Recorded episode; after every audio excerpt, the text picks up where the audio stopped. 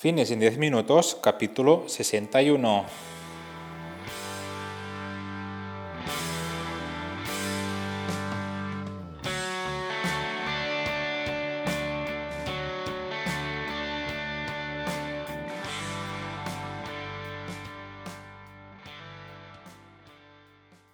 Bienvenidos un día más, un episodio más a Fitness en 10 minutos, capítulo número 61 del lunes 15 de marzo de 2021.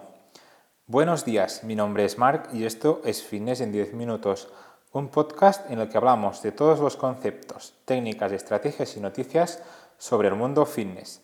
Todo lo relacionado en entrenamiento, nutrición, suplementación, recetas y consejos para conseguir un estilo de vida un poco más saludable, Hoy un programa que voy a dedicar a todas aquellas personas que les gusta la primavera, sobre todo porque es una estación en la que empieza el buen tiempo y en nada, el 20 de marzo, empieza esta magnífica estación en la que no hace ni mucho frío ni mucho calor.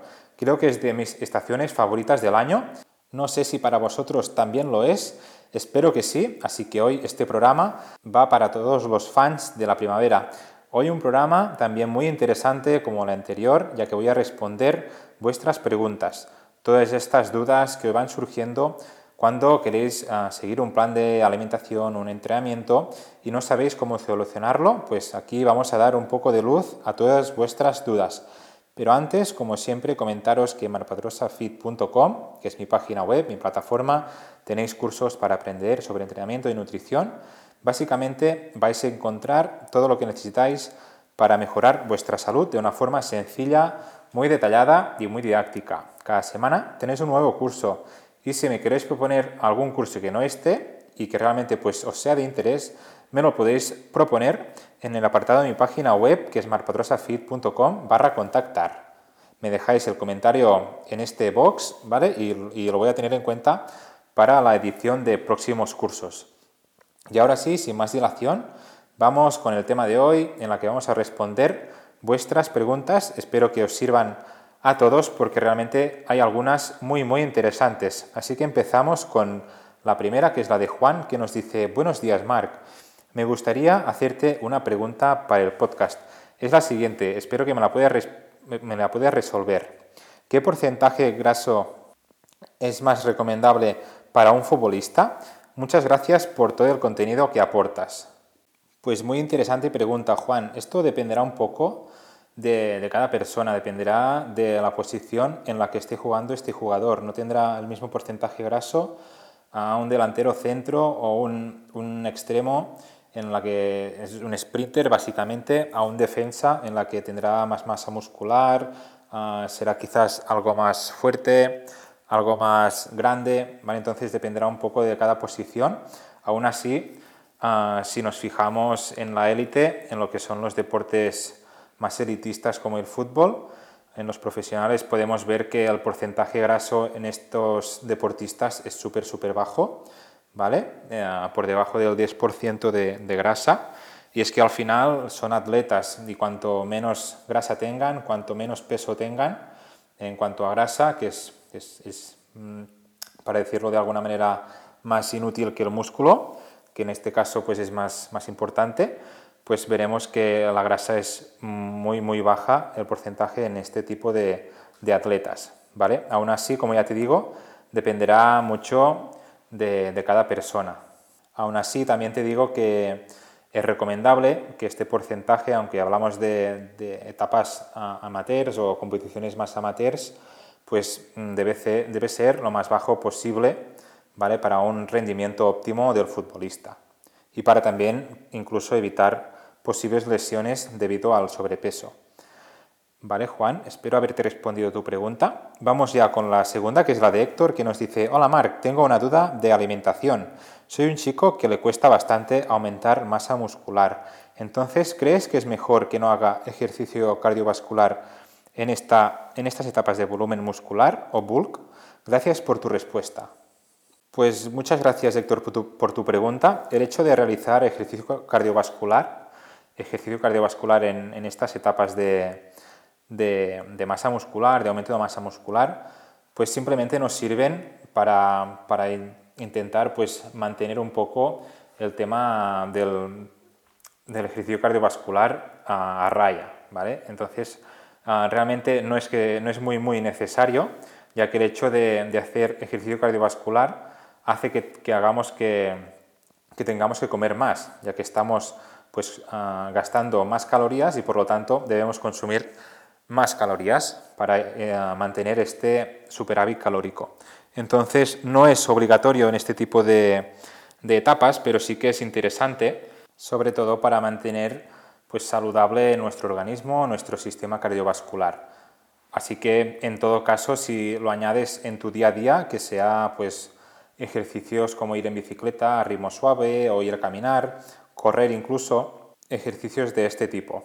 ¿Vale? Sobre todo luego, pues mantener el superávit calórico, que es lo que nos va a permitir pues desarrollar esa masa muscular que queremos. ¿Vale, Juan? Espero haberte respondido tu pregunta. Vamos con la tercera, que es la de Pablo, que nos dice, buenas tardes, Marc.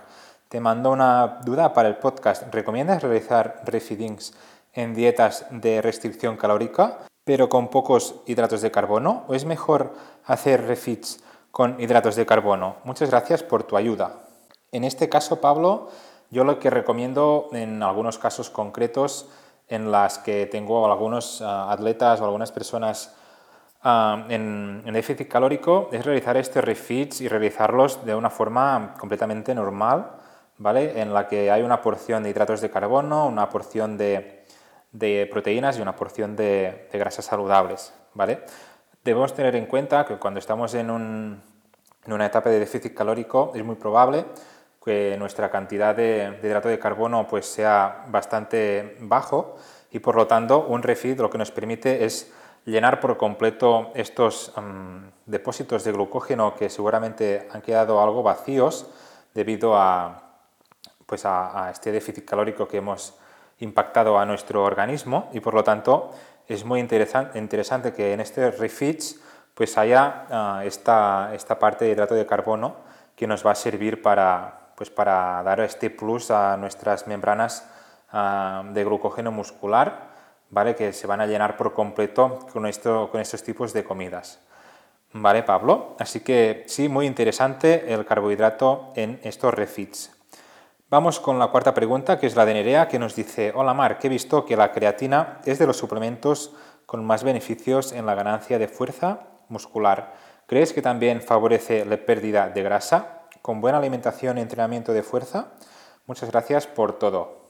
Pues también muy buena pregunta, Nerea. En este caso, la creatina, ah, en cuanto a beneficios, lo que te aporta es un aumento de fuerza, ¿vale? Por lo tanto, el hecho de perder grasa, esto te va a, ser favorable dependiendo de, tus, calorías ingeridas, ¿vale? Todo dependerá de si estás en un superávit calórico o si estás en un déficit calórico. Si estás en un superávit calórico y ah, tomas creatina, ah, para nada vas a bajar de peso. Entonces, es muy importante que estés en déficit calórico y el hecho de tomar la creatina te va a permitir pues, mantener esa masa muscular que has ido ganando y además pues, no perder la fuerza que has ido ganando en esta etapa de volumen.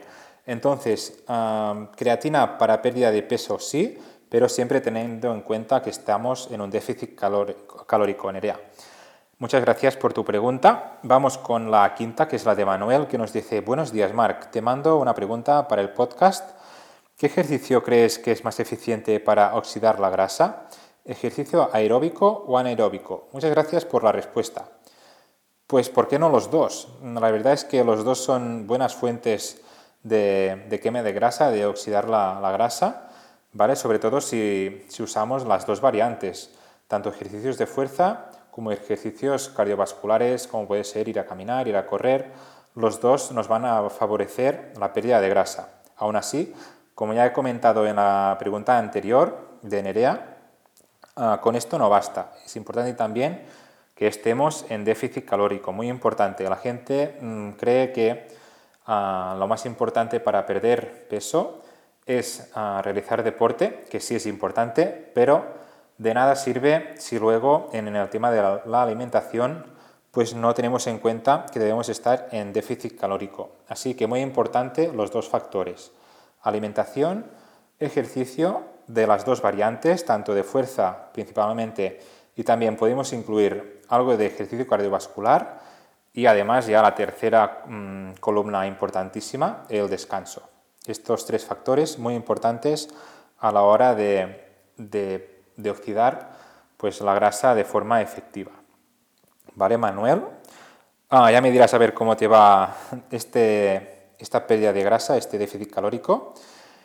Y bien, vamos ya con la última pregunta, que es la de Lucía, que nos dice, buenas tardes, Marc, actualmente estoy en una etapa de definición y me surgen algunas dudas al respecto, sobre todo en el tema de la alimentación. Vamos a ver. ¿Qué alimentos debo evitar para bajar grasa? Gracias. Pues bien, Lucía, teniendo en cuenta que, estamos dentro de, unos rangos de alimentos saludables, ¿vale? Que, no tenemos, que, descartamos mm, ya de por hecho la comida que es basura, la comida rápida, pues ah, puedes comer cualquier tipo de alimento que sea saludable. ¿vale? Siempre y cuando, siempre en cuanto pues, se mantenga dentro de tu objetivo. Puedes comer prácticamente de todo. Es más, cuanto más variado pues comas, pues mucho mejor, mucho mejor te vas a nutrir y para nada te aconsejo que evites alimentos para bajar de grasa. Siempre y cuando tengamos en cuenta de tener el control de los hidratos de carbono, de las grasas y de las proteínas, que estén pues los tres pilares fundamentales y además pues que los tres pues, vayan relacionados con un déficit calórico, que esto es lo que nos va a permitir pues, perder peso. ¿De acuerdo, Lucía? Así que yo no soy para nada partidario de, evitar mm, alimentos tanto en una etapa de definición como de, de superávit calórico, todo lo contrario. Pues muy bien, señores, hasta aquí el programa de hoy, el episodio 61 de Fitness en 10 minutos. Espero que os haya respondido todas vuestras dudas. Aún me quedan algunas más para los próximos capítulos que voy a seguir respondiendo.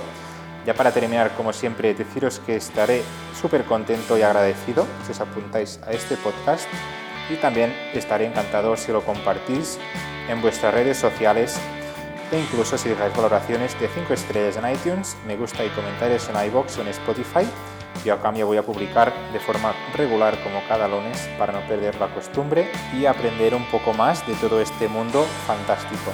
Gracias por siempre estar ahí al otro lado, escuchándome y apoyándome. Nos escuchamos el próximo lunes. Que tengáis una super semana.